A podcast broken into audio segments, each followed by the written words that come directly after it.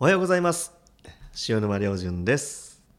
まあ人生裏表なくいつも明るく精一杯生きてるといいなというお話です、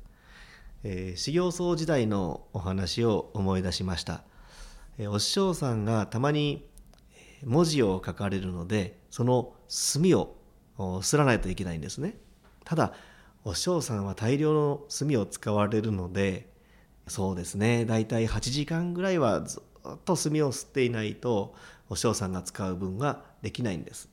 で私はこう、うんまあ、お師匠さんのために一生懸命すろうと言って心を込めて丁寧にするので、まあ、お師匠さんが大体、えー出張に行かれる時に留守番の時に墨を吸っといてくれって言うんですがそうなるともう朝からではなく前の日の晩からゆっくりゆっくり吸って、えーそして、えーきめ細やかな墨が出来上がるようにってやってたんですね。えー人が見てても見てなくても、まあ、人生っていうのはコツコツコツコツと裏表なくやってると必ず後からいいことがあるなと思います。さあそれでは今日も一日明るく元気にいってらっしゃい